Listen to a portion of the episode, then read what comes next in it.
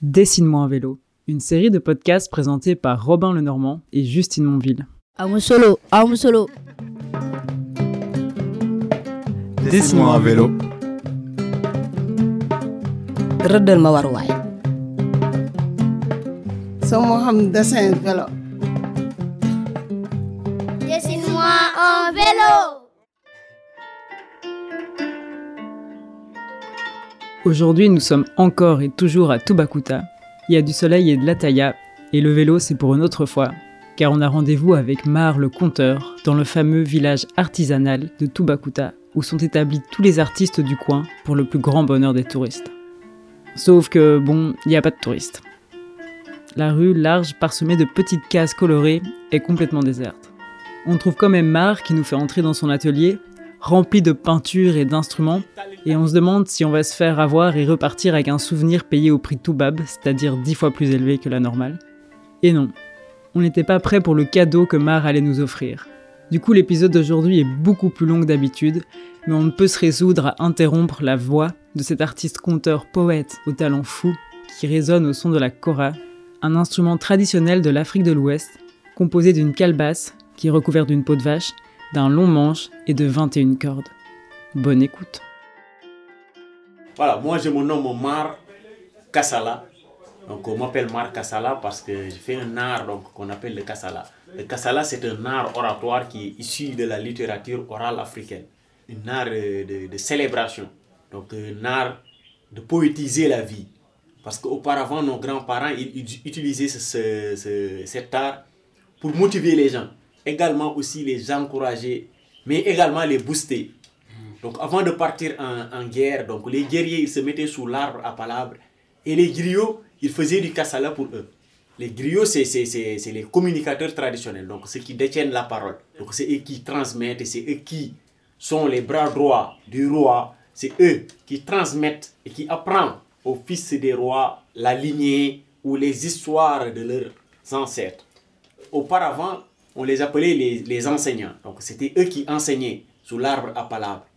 Ils mettaient les enfants sous l'arbre à palabres, ils racontaient des histoires.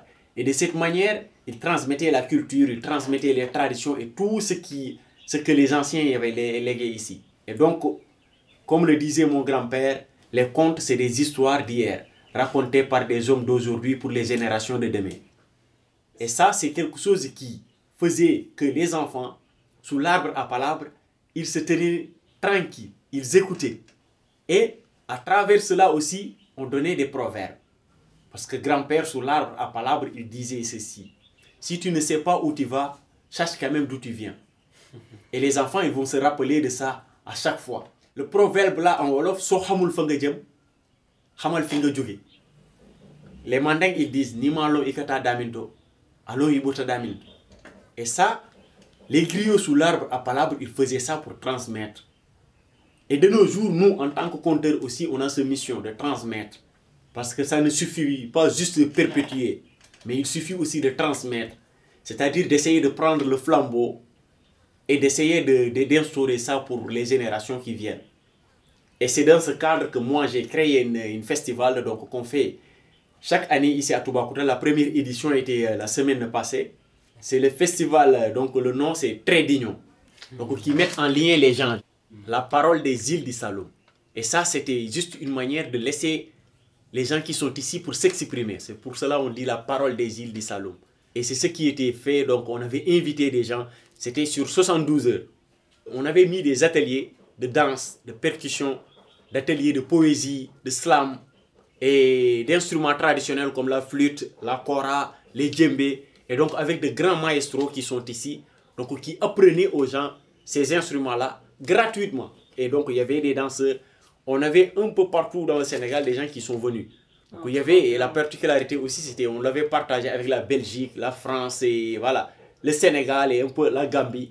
Mais également, c'est juste pour dire que on essaye de perpétuer, mais en transmettant les choses. Parce que on forme des jeunes qui demain seront des futurs euh, poètes, qui seront des futurs conteurs, qui seront, voilà. C'est quelque chose euh, qu'on veut vraiment faire pour participer au développement de notre localité, mais également aussi participer au développement du Sénégal. Le festival a très bien marché, sauf que voilà, on n'avait pas beaucoup de partenaires pour soutenir Parce que des gens faire le déplacement, plus d'une cinquantaine de personnes, vraiment, on aurait besoin d'avoir des logements, mais la restauration aussi et tout ce qui va avec. Et ça faisait un peu défaut, mais euh, l'imperfection rend les choses sublimes. Et donc, je, je pense que ce festival a été la preuve. Quoi. Pour que les générations qui viennent aussi bénéficient de ces leçons, de ces proverbes, de ces histoires qui, viennent- qui vont les inspirer. Parce que moi, c'est ce que j'ai dit. J'essaye de faire en sorte pour inspirer et pour montrer aux jeunes qu'aussi, donc, à travers la parole, on peut bâtir.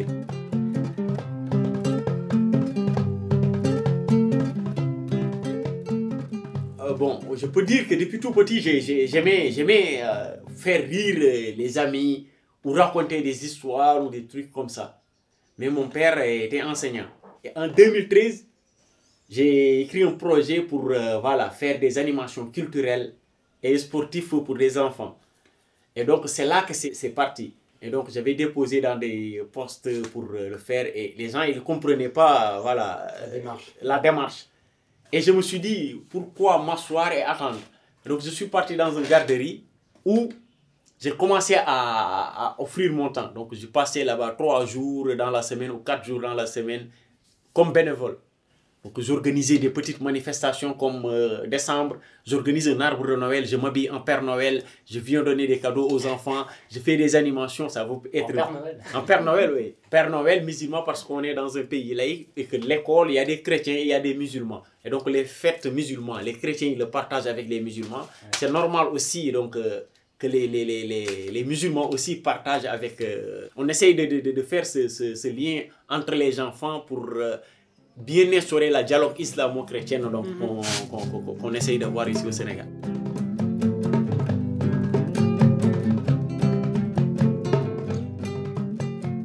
À travers les contes, on peut faire en sorte de le transmettre, mais essayer de créer un avenir pour, pour les générations qui, euh, qui viennent.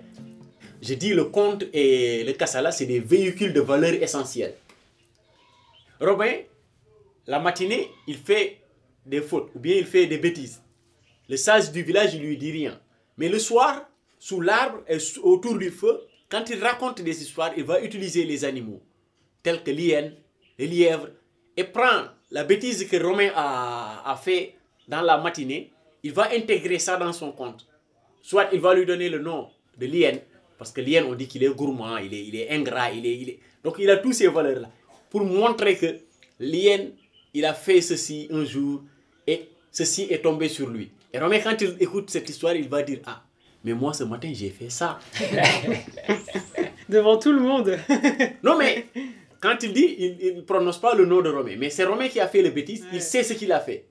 Mais les autres, ils peuvent ignorer qui a fait ça. ou- Mais c'était juste pour leur transmettre euh, une leçon de vie. Montrer que quand tu fais le bien, tu auras le bien. Quand tu fais le mal, tu auras le mal. Et donc, ça, c'était une manière de, de, de, de- de transmettre, mais une manière aussi d'essayer d'inculquer des valeurs à ces, à ces jeunes euh, générations. Parce que je pense que c'est ce dont on a besoin. Quoi. Et on fait société grâce à des valeurs communes, grâce à des imaginaires et des croyances qui nous rassemblent. Mhm.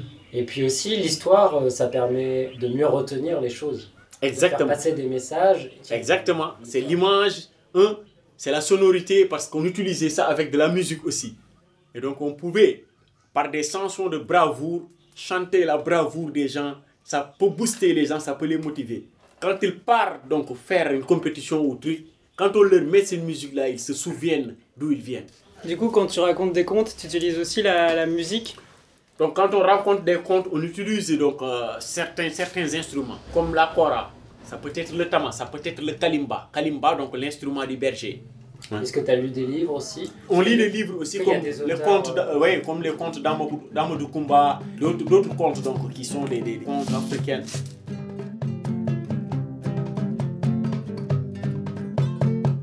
Et le conte c'est quelque chose qui est euh, voilà universel. Quand je raconte une histoire, après je le mets dans la mer. Et quand les vagues arrivent, ils remettent ce conte sur la rive. Et quand un autre conteur passe, il peut récupérer ça et raconter ça. Tu jettes des bouteilles à la mer. Exactement. Tu jettes le compte à la mer et tu le laisses. Quand les vagues arrivent, ils vont le faire sortir. Et le premier compteur qui passe, il peut ramasser et raconter. Et est-ce qu'il y a un, un, conte, une bouteille à la mer que tu aurais envie de nous partager ou euh? Oui, pourquoi pas.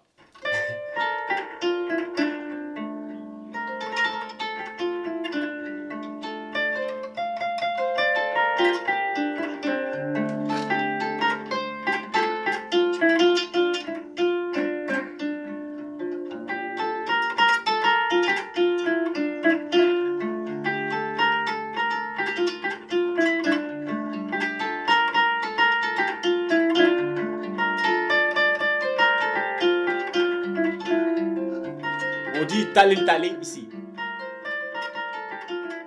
C'est comme chez vous quand vous dites histoire et le public répond raconte. Tali Tali. Talin Talin, vous dites Talin Dima. Talin Dima. Le compteur dit Talin Talin. Et vous, le public répond Talin Dima.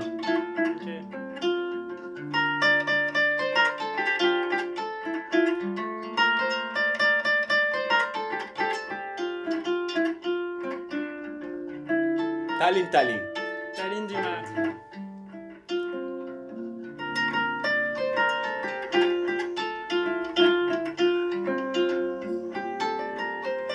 Il était une fois dans un village des îles Saloum. Dans ce village vivaient des gens, des gens qui étaient heureux, Des gens qui étaient heureux parce qu'ils perpétuaient la tradition, mais des gens qui étaient heureux parce qu'ils avaient la terre, qu'ils avaient la mer, ils avaient tout ce dont ils avaient besoin.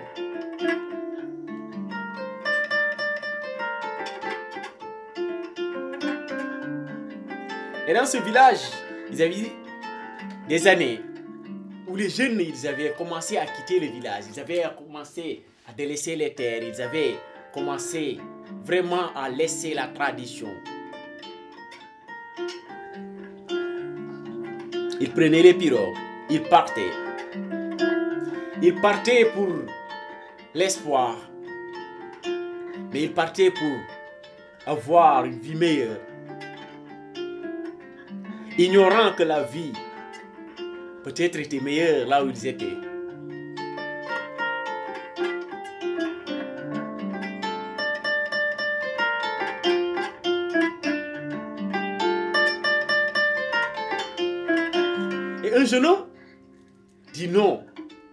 Kali. Kali s'apprêtait à faire un long voyage.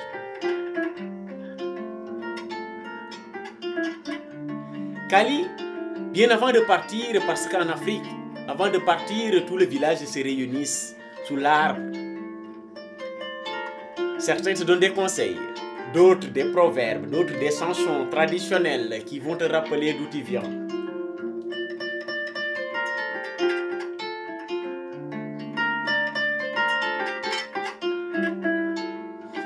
Avant de partir, Kali, sa grand-mère lui dit, mon fils, n'oublie jamais d'où tu viens, car un arbre sans racines ah, ne survit pas. Donc n'oublie jamais tes racines.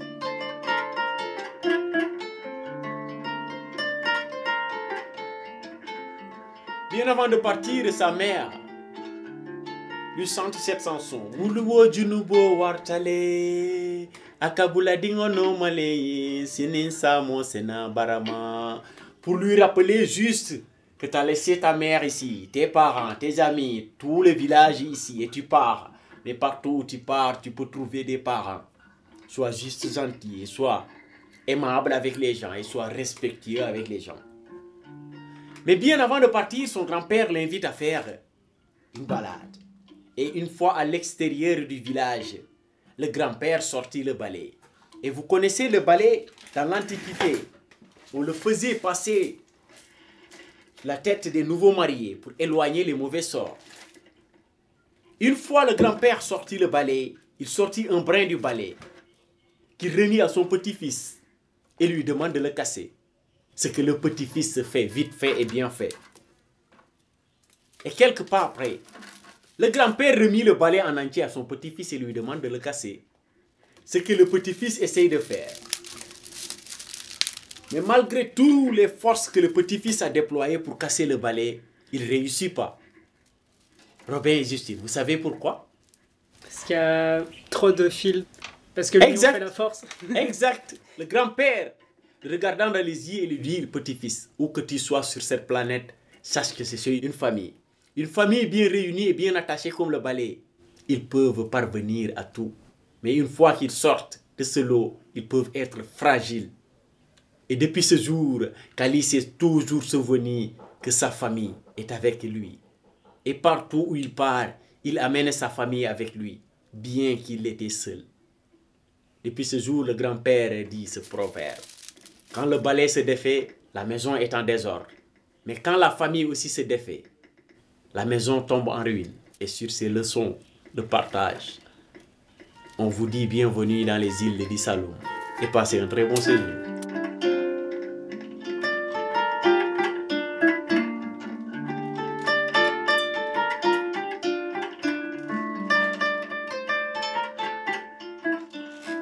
Aujourd'hui, depuis le jour que vous avez mis les pieds euh, dans ce village, vous faites partie de ce village. Parce qu'on dit que quand un autre vient chez toi, chez toi l'appartient jusqu'à ce qu'il reparte. Je retiens. Jërëjëf à vous aussi.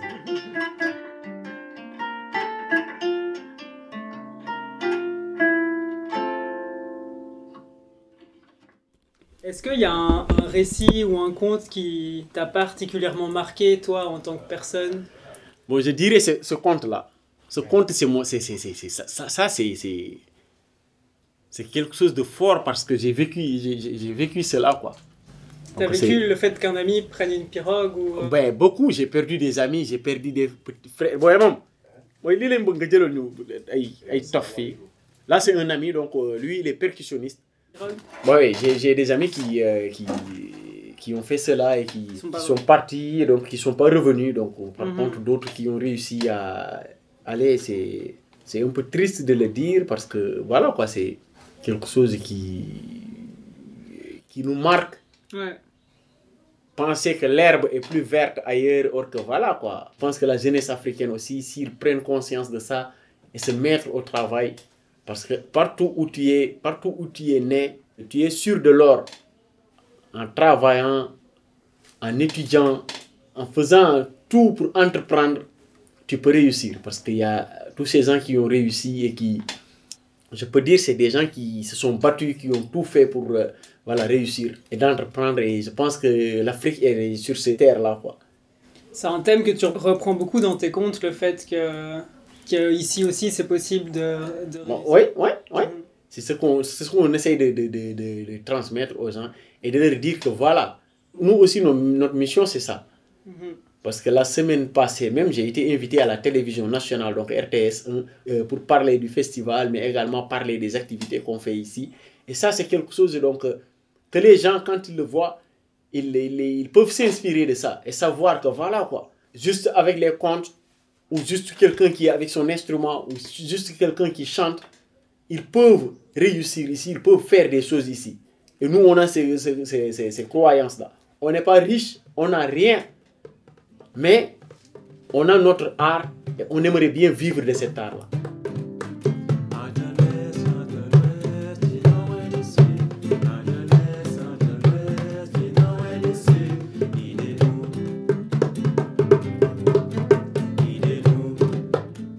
Merci beaucoup en tout cas. Ah, merci à vous. Hein. Bon, je sais pas, on aurait dû boire le thé à la menthe. Hein. Si vous voulez, on peut, on peut, on peut aller sous l'arbre là-bas boire. Je sais pas ce que vous faites après.